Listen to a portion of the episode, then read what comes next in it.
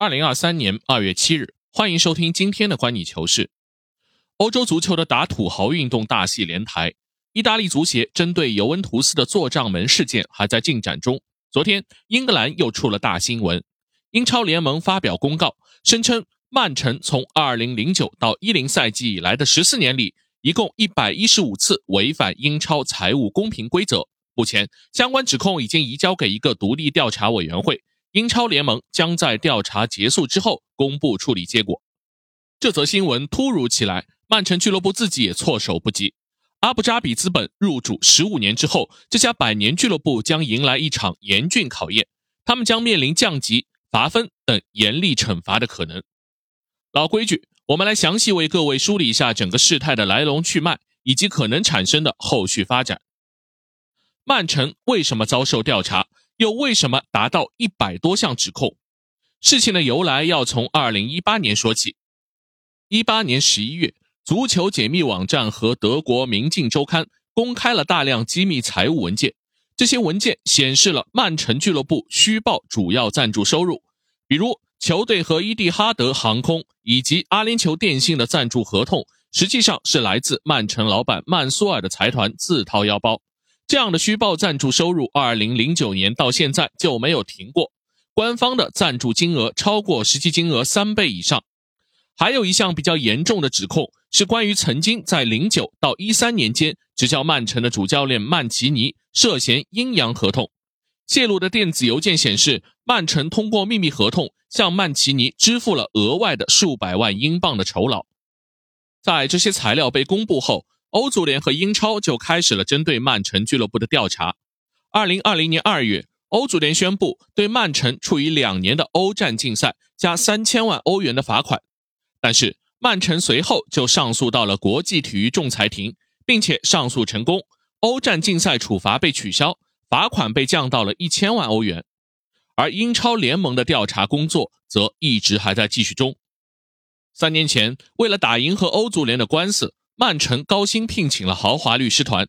值得一提的是，在上诉中，当时曼城律师团抓住了大量指控材料已经过了时效期的理由，帮助俱乐部成功脱罪。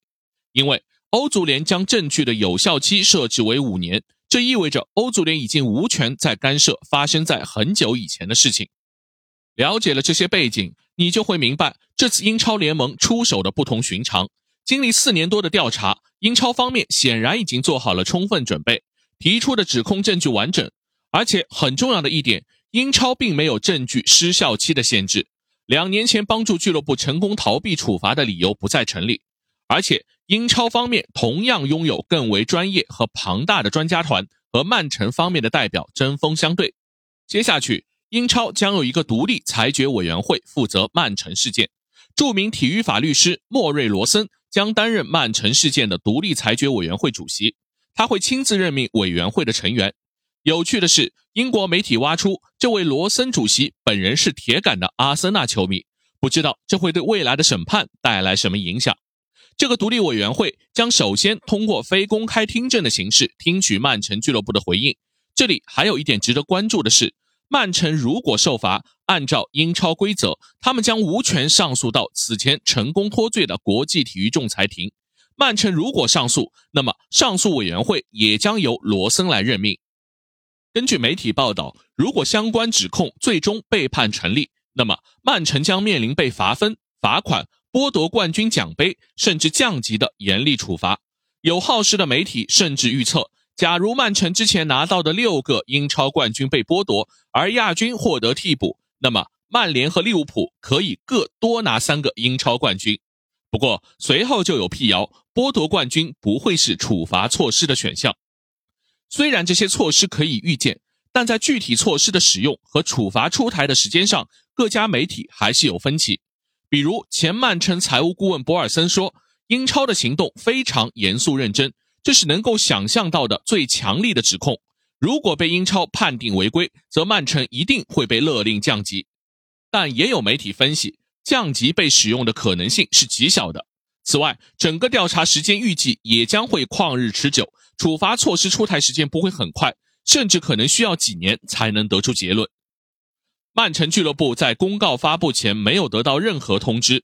在短暂慌乱后，他们发表官方声明，表示俱乐部欢迎独立委员会的调查，希望独立委员会公正考虑能够支持本俱乐部立场的大量不容辩驳的证据。我们期待这件事情能够得到一次彻底的解决。看上去，曼城俱乐部对自己免于严重的处罚还是充满信心。以上就是整个事态发展至今的大致脉络。当然，这些都是表面信息。英超联盟此时对曼城下重手的背后，还有没有更深的理由？媒体给出了两种版本的论述。